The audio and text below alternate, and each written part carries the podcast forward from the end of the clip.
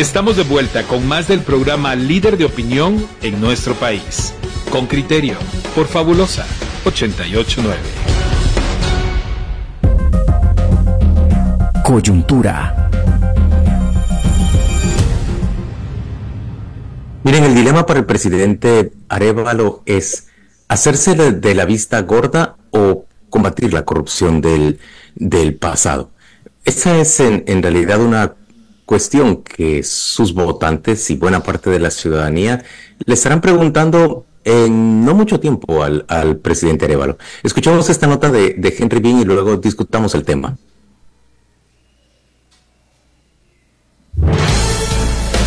El informe de Henry Bean, reportero con criterio.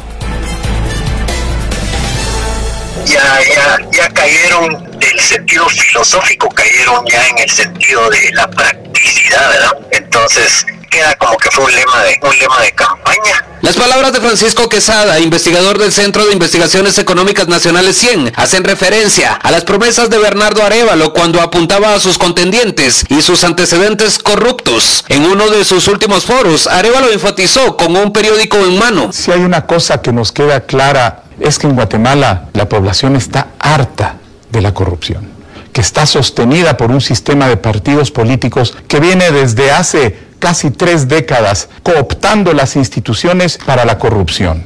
Recuerden, el miércoles negro, cuando 107 diputados estaban a punto de dejar a violadores y asesinos en la calle con tal de dejar libres a los secretarios generales de los partidos que tenían problema con financiamiento electoral ilícito. Esos cambios al Código Penal se produjeron en 2017 bajo la presidencia de Oscar Chinchilla en el Congreso de la República. Solo dos días después debieron ser archivados ante el enojo popular. A raíz de ese hecho nació la cuña, pacto de corruptos, que aún incomoda a muchos. Ahora hay un borrón y cuenta nueva. El martes el presidente Arevalo nombró a Chinchilla como gerente del Instituto Técnico de Capacitación, INTECAP. Gustavo Berganza, sociólogo, trae a la memoria el papel de este partido. Creo que fue un instrumento de, Alejandro Yamatei para, junto con los otros ocho partidos, tratar de invalidar el resultado de las elecciones y de mantener el control del, pacto de corruptos sobre, sobre el Ejecutivo. Esa fue la función que tuvo, creo. Uno de los firmantes, de los nueve firmantes de ese,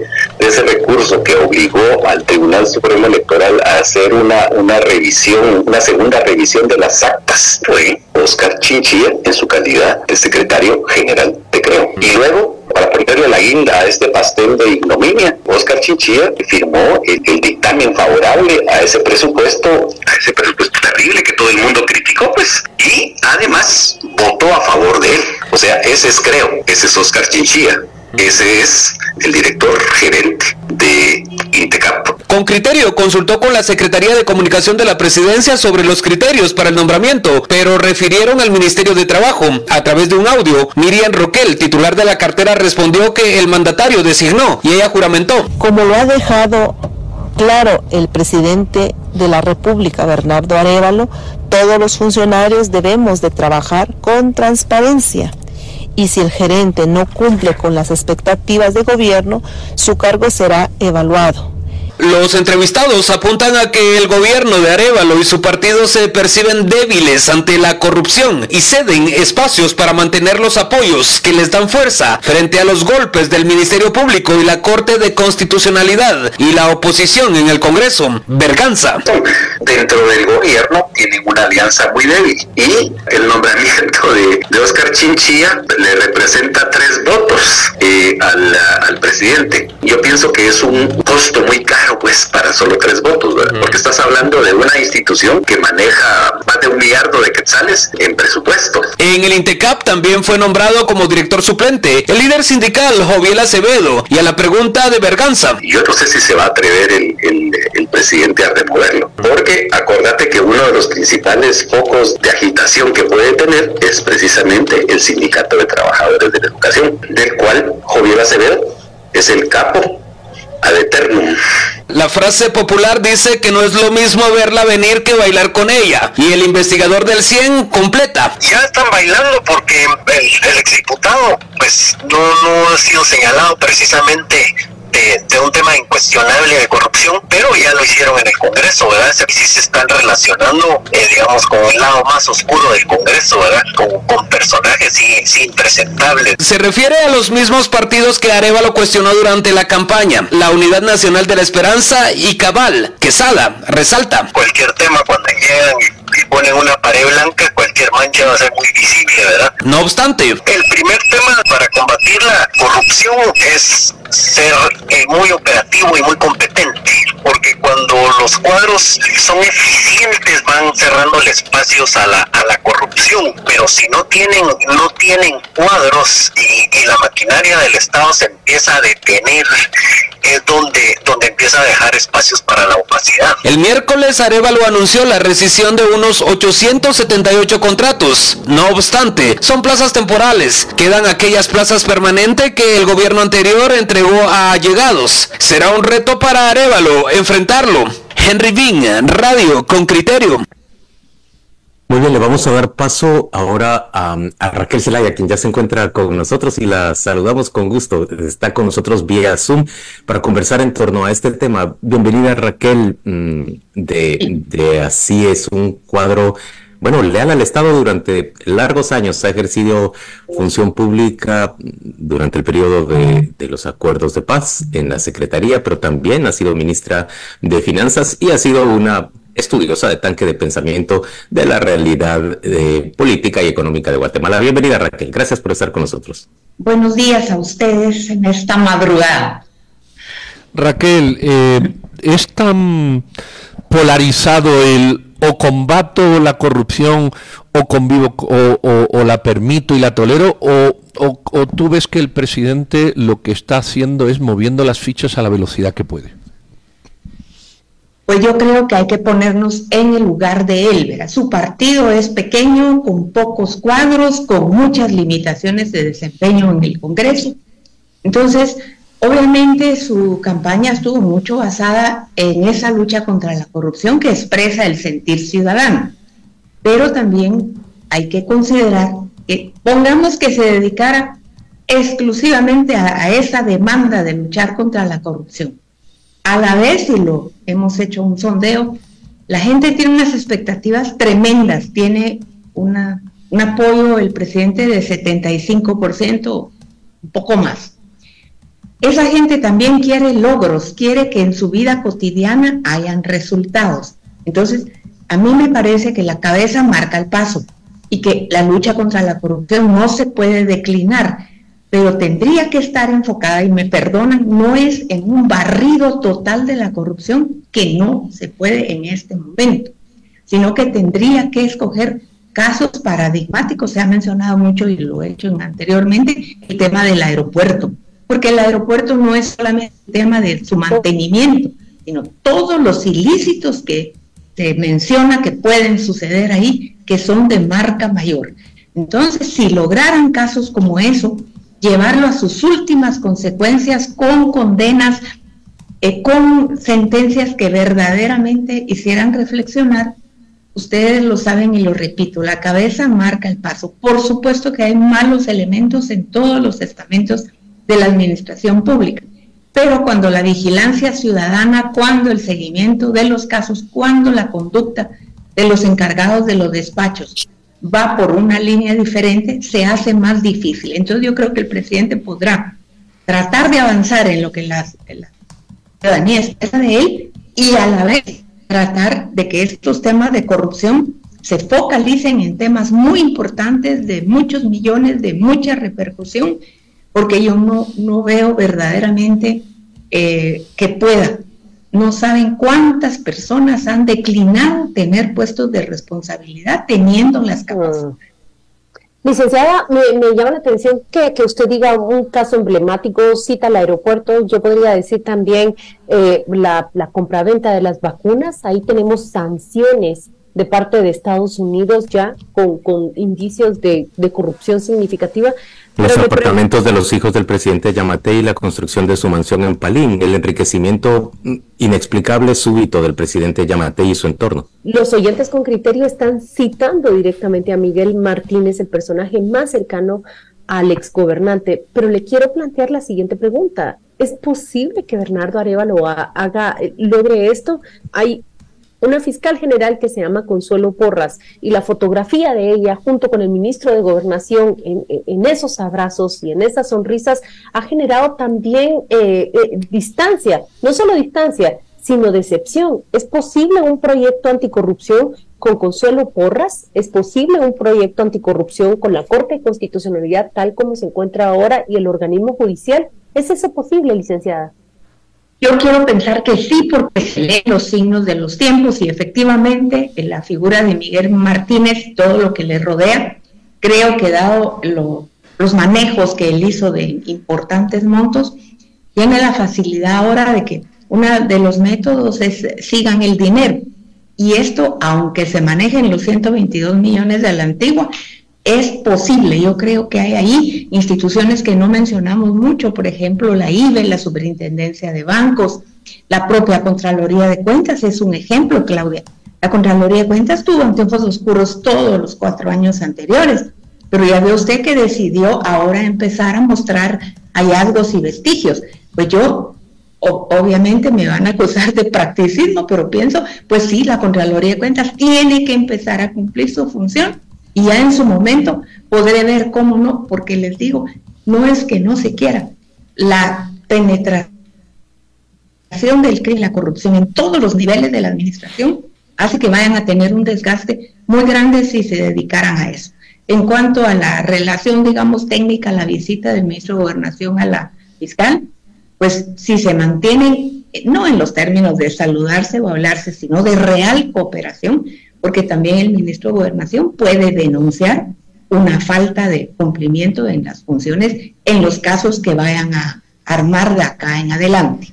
Porque les digo, es muy difícil, ¿eh? lo ideal sí, la gente espera, pero sería muy bueno el poder ilustrar más todos los vericuetos de la justicia guatemalteca, como para que el tema ese, pues sí, vacunas, unos cuatro o cinco casos que de veras se llevara a los culpables a las sentencias que se merecen.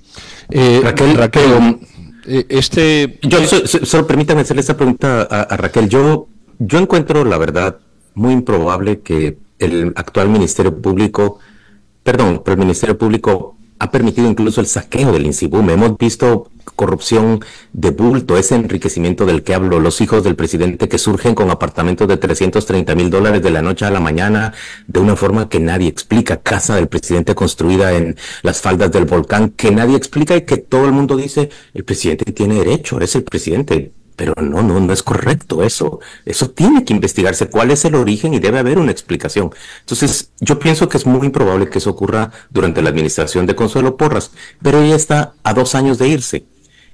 ¿Qué sería lo recomendable para el gobierno, el gobierno de Bernardo Arevalo?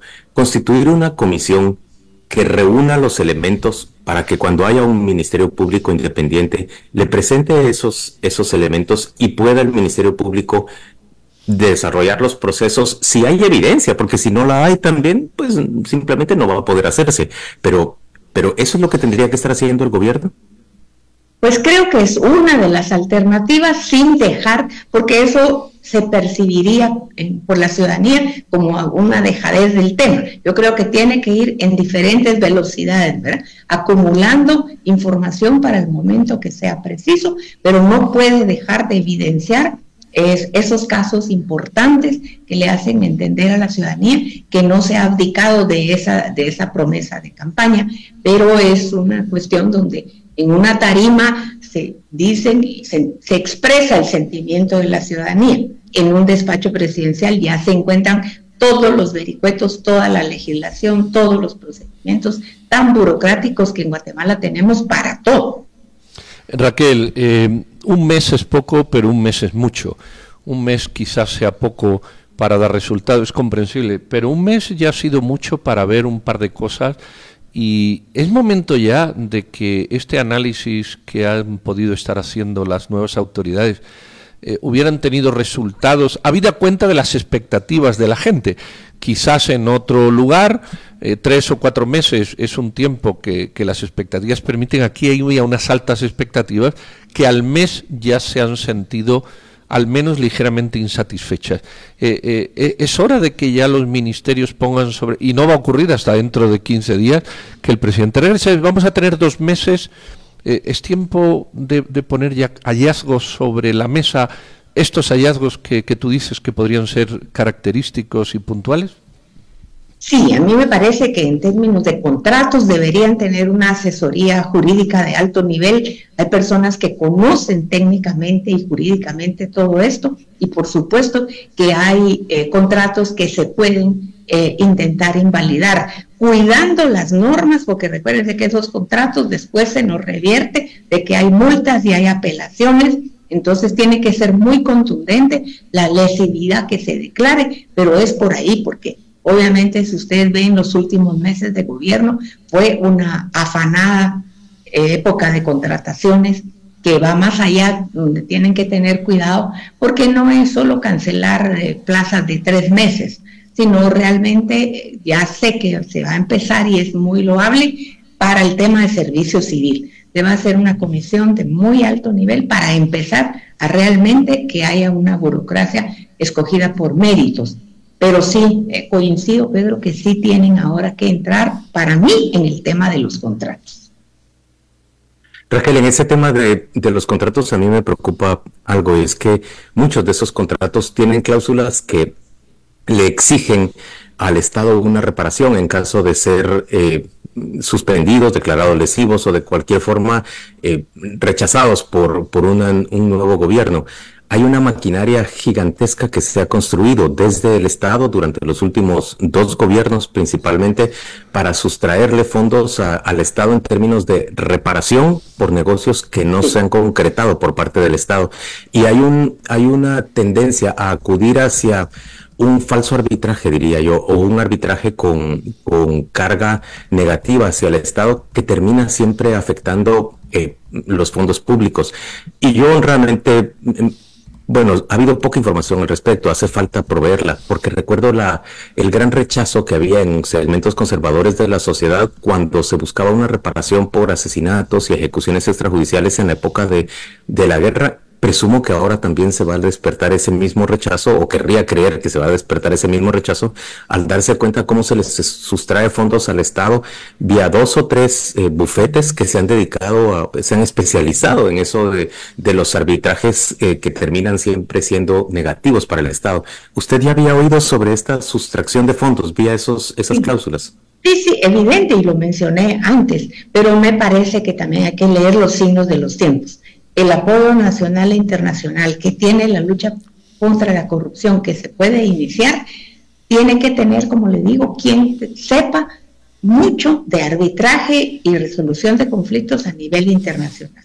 Porque imagínense qué puede compararse que yo 100 plazas temporales las voy a suspender cuando voy a tener que ejecutar eh, contratos absolutamente lesivos. En ese caso, entiendo yo, el tema de medicinas está a la cabeza de lo que puede suceder. Hay que ponerle mucha atención y tenemos que encontrar formas, porque imagínense qué terrible tener que dar cuenta de que políticamente tuve que ejecutar un contrato lesivo, pero que todavía no supimos encontrar las formas de invalidar.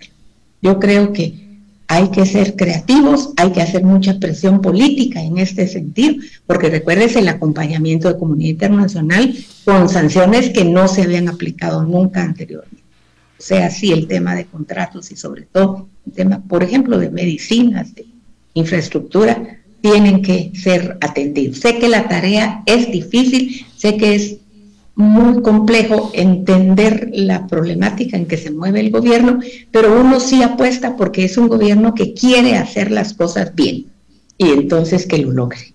Raquel Zelaya, gracias. Perdón, Claudia. No, únicamente quería hacer una, una, síntesis de lo que ha dicho. Pues al, gobierno lo que le urge es la elección de un grupo de casos en donde muestre efectividad, en donde también pruebe su distancia de la corrupción. Y, y esto lo añado yo, pero también le urge eh, le urgen las formas, eh, cuidarse de nombramientos como el de Oscar Chinchilla, que ha generado el nivel de rechazo y crítica que le ha mostrado, y de otros personajes que ante la ausencia de explicaciones uno solo puede creer está arriesgando cobrar fuerza a un precio demasiado alto. hasta allí. Gracias Raquel por acompañarnos. Que tenga buen día. Muchas gracias. Saludos. Nada fácil. Estamos de vuelta en radio con criterio para darle la bienvenida al comisionado presidencial contra la corrupción. Él es Santiago Palomo, un abogado joven quien ya nos dirá cuántos, cuántos añitos cuenta para seguir mereciendo el, el, el adjetivo de, de, la juventud. Por el otro lado, es un abogado que, que bueno, eh, es integrante de, de, la barra de Nueva York. También Santiago habrá de, de, corroborarnos eso. Es un, eso significa que es un abogado que ha logrado hacer sus exámenes para ser reconocido como, como abogado y funcionar en el sistema estadounidense, lo cual pocos abogados de Guatemala lo, lo, logran hacer.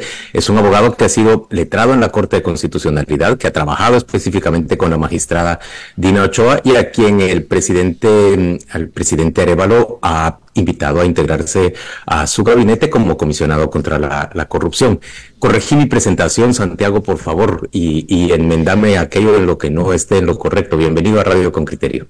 Gracias, eh, Juan Luis. Eh, gracias a Pedro, Claudia, a toda la audiencia. Es un gusto estar con ustedes. Es un gusto estar de nuevo en Guatemala. Eh, efectivamente, soy abogado tanto en Guatemala como, como en Nueva York. Eh, eh, también laboré, como mencionas, en la Corte de Constitucionalidad, en donde además de ser letrado de magistratura, también fui en otros espacios y trabajé con varios de los magistrados y eh, fue una experiencia que, al final eh, me dio mucha perspectiva sobre el funcionamiento del Estado y la importancia de las instituciones en ese marco. Santiago, hay, hay un error en percepción de muchos ciudadanos que creen que el comisionado contra la corrupción es el fiscal eh, que procesa casos. Eh, ¿Cómo diferenciar de una manera, cómo explicar esta diferencia de una manera clara? Una cosa es el Ministerio Público que investiga, denuncia, y, el comisionado contra la corrupción, ¿qué hace o qué debe de hacer? Claro, muchas gracias por la pregunta, Pedro. Creo que me das la oportunidad para aclararle a la, a la población y a la audiencia el rol que juega la Comisión Nacional contra la Corrupción. Tú bien refieres, el Ministerio Público tiene por mandato constitucional el monopolio de la investigación penal. Eh, y eso es un mandato de ley, es un mandato eh, eh, que está protegido en la Constitución. Sin embargo, desde la Comisión se, se hará un esfuerzo de dirección, coordinación y ejecución de políticas, medidas y lineamientos en materia anticorrupción. Eh, esto, por supuesto, no quiere decir que se desatienda la labor del Estado, de los ministros, de los secretarios, de denunciar actos de corrupción, eh, en donde la Comisión dará un acompañamiento eh, conforme a su mandato. Sin embargo, no se constituye en una fiscalía porque, naturalmente, las propias limitaciones legales e institucionales así lo demarcan, además de la, que la visión que tiene la Comisión Nacional contra la Corrupción y refleja la visión del presidente Arevalo tiene un objetivo que es fundamentalmente establecer políticas, eh, medidas y lineamientos que tengan una incidencia en el tiempo y en el espacio eh, en materia eh, anticorrupción. Santiago, déjame que te lleve a la viñeta, a la caricatura política que ha publicado FO ayer en la prensa libre. Está diciendo, no se confundan, esta Comisión Presidencial eh, contra la Corrupción o Comisión Nacional contra la Corrupción no es una fiscalía y FO lo retrata como tu antecesor prácticamente tira a la basura ese título, eh, no se conocen los resultados, no se ve acción, la corrupción fue rampante y sonante durante el gobierno de Alejandro Yamatei. ¿Qué motivos tendríamos para creer eh, que la Comisión Nacional contra la Corrupción eh, será distinta? ¿Qué acciones deberíamos eh, ver para justificar su, su creación y, y, y, convencernos que, aunque dependía del Ejecutivo, fue un ente que, que generó acciones eh, para la transparencia? Claro, Claudia, muchas gracias por, por tu pregunta. Eh, y en primer lugar, ese es el gran reto. Ese es el gran reto, lo reconocemos. El reto es demostrar resultados tangibles a la población de que la comisión va a trabajar en, en, en, buscarle soluciones de fondo a los problemas y a los focos de corrupción que históricamente han operado en el Estado. Y en ese, en ese marco eh, no me queda más que reafirmar mi compromiso y el compromiso del presidente Arevalo de convertir esta instancia en una instancia eh, que sí produzca esos resultados y que esos resultados sean visibles a la población, Claudio. Varios países han tenido diferentes estrategias para poder contrarrestar la corrupción. Eh, yo tuve la oportunidad de formar parte del laboratorio anticorrupción de Harvard, en donde eh, advertí las buenas y malas experiencias que han habido en este espacio. Sin embargo, no hay ninguna solución escrita en piedra y esto se constituye en un espacio que busca no solamente integrar a los actores institucionales claves desde el Ejecutivo para formular este tipo de políticas y medidas que he mencionado, sino que a la misma vez, Claudia, integrar a un actor, al actor más relevante en este esfuerzo, que es la sociedad guatemalteca. Este es un esfuerzo de todos. Y por eso, como ustedes eh, eh, y como la población ha advertido con la publicación de la, del acuerdo gubernativo que le da vida a la Comisión Nacional, se crea una instancia de consejería, una instancia de consejeros delegados que van a ser un cuerpo multisectorial que acompañará los esfuerzos de la Comisión Nacional contra la corrupción para encontrarle soluciones de fondo a problemas que históricamente eh, eh, han em, golpeado a la administración pública y que por ende han tenido un efecto en, en, la población y en los servicios que, que se prestan. Y, Entonces, Santiago, yo ya entendí que vos vas a trabajar con prevención de corrupción a futuro y no con combate a corrupción hacia el pasado. Pero ¿cómo vamos a creer los ciudadanos en que va a haber prevención de corrupción a futuro y que no va a ser solamente, como decía Claudia, la comisión anterior o la que se instaló prácticamente en cada gobierno como una buena voluntad denunciada? ¿Cómo vamos a creer que va a haber coherencia entre auténtica lucha contra la corrupción si no se combate la corrupción del pasado? Y si vemos, como se está mostrando el día de hoy, que incluso el presidente Arevalo nombra al expresidente del Congreso que permitió que se modificara el código penal para colocar, para exculpar a una gran cantidad de personas de delitos de corrupción que se estaban persiguiendo, eh, lo nombra como gerente del, del INTECAP. Es decir, ¿qué, ¿qué coherencia hay? Pareciera como que no hay coherencia entre una cosa y la otra. ¿Quién va a combatir la corrupción del pasado? ¿A quién le va a corresponder adentro de este gobierno hacer el listado y documentar los casos de los cinco o seis graves hechos de corrupción durante el gobierno de Alejandro Yamatei que habrán de perseguirse cuando el Ministerio Público vuelva a ser independiente? Eh, Juan Luis, muchas gracias por tu pregunta y creo que, que es una pregunta que permite aclarar un aspecto muy importante. Si bien la Comisión Nacional no se constituye en una fiscalía ni porque no es su rol.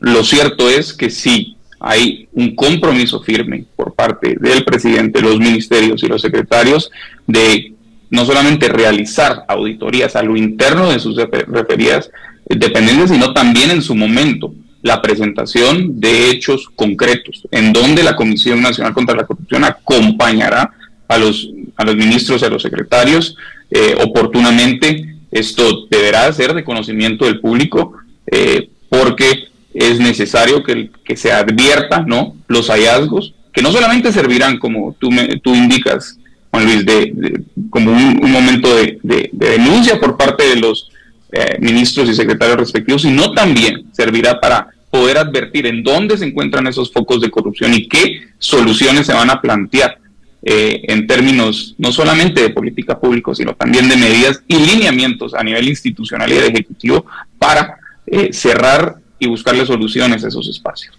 Santiago, por ejemplo, yo pienso en esas casas, en esos apartamentos que le regalaron o que súbitamente obtuvieron los hijos del presidente eh, Yamatei. El presidente Yamatei tuvo un enriquecimiento durante su periodo de gobierno que es difícilmente explicable por la vía, por la vía legítima o por la vía eh, eh, legal. A mí me interesa, por supuesto, él fue el gobernante del país. ¿Cuáles fueron las fuentes de su enriquecimiento y el de su entorno familiar? A mí no me consuela con que le revoquen la visa estadounidense, que Estados Unidos podrá hacerlo alegando que él fue un personaje corrupto. Pero ¿por qué el sistema legal de mi país y por qué el sistema político de mi país habría de hacerse de la vista gorda frente a eso? ¿Quién va a documentar ese enriquecimiento ilícito y someterlo luego ante un ministerio público que tendrá que ser distinto al de Consuelo Porras porque ella no va a investigar a, Alejandro Yamatei para explicarnos ¿por qué obtuvo ese enriquecimiento en tan corto plazo? ¿Y qué garantía tengo entonces de que el presidente Arevalo no va a hacer lo mismo?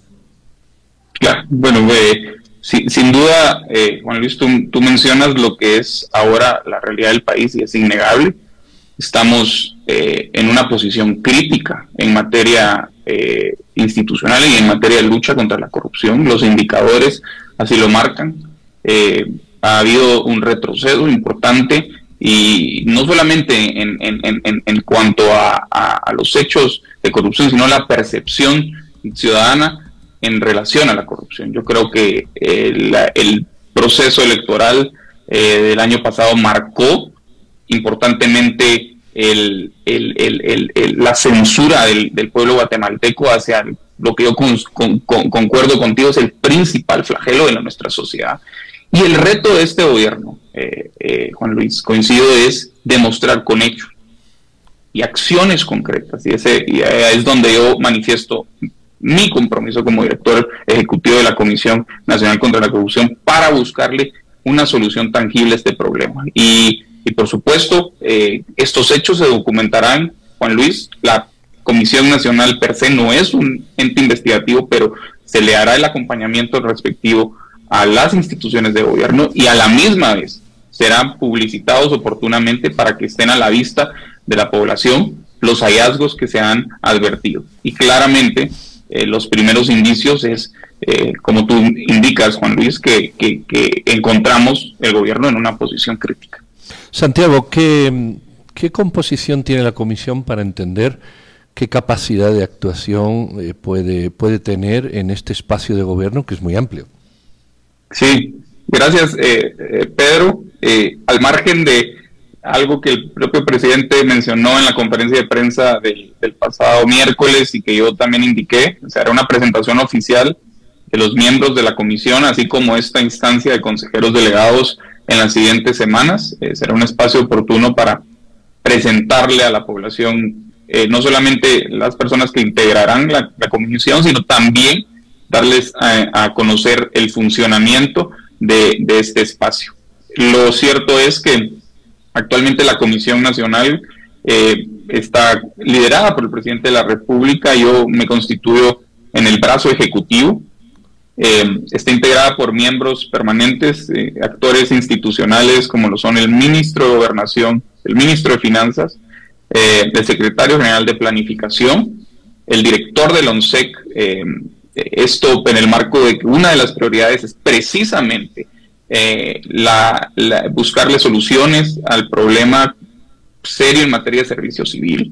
El cuarto integrante es el director ejecutivo de la Comisión de Gobierno Abierto y Electrónico, eh, eh, como también el secretario general de la Presidencia. Y se deja también la prerrogativa de invitar a otros actores institucionales dentro del Ejecutivo de otras instancias para poder coordinar esfuerzos específicos en materia de lucha contra la corrupción, porque repito, esta no es no es una no es un esfuerzo aislado, no es un esfuerzo que únicamente depende del ejecutivo, claro, hay una responsabilidad institucional importante desde el ejecutivo, pero también involucra a otros actores eh, eh, como lo son los otros órganos de control del Estado. Y Pero personal ¿cuántos tenés? Ya, ya nos, perdón que, eso me lo perdí. ¿Cuántas personas integran tu equipo? más allá eh, de, los funcionarios que integrarán la instancia. Correcto. Dentro de la dirección ejecutiva, que es la que yo dirijo, habrá un equipo específico. a estas personas seguirán integrando en estos, en estos días. Hemos conformado un equipo técnico de personas y profesionales con calidades que ustedes podrán advertir en por el momento habrán seis direcciones sustantivas dentro de la dirección ejecutiva y cuatro direcciones operativas. Eh, las direcciones sustantivas se, se, dividirán en los ejes prioritarios dentro de la dentro de la política nacional anticorrupción y es en estos espacios donde hemos logrado identificar perfiles de personas profesionales que han trabajado específicamente en, en, en el ámbito anticorrupción y, y, que cuando ya estén integrados al equipo eh, seguramente ustedes los advertirán. Estamos hablando prácticamente de 10 eh, directores, 6 y 4 en diferentes niveles. Eh, cada una de las direcciones irá a ser integrada por 5, 3 personas. será una una comisión nacional de alrededor de 50 trabajadores.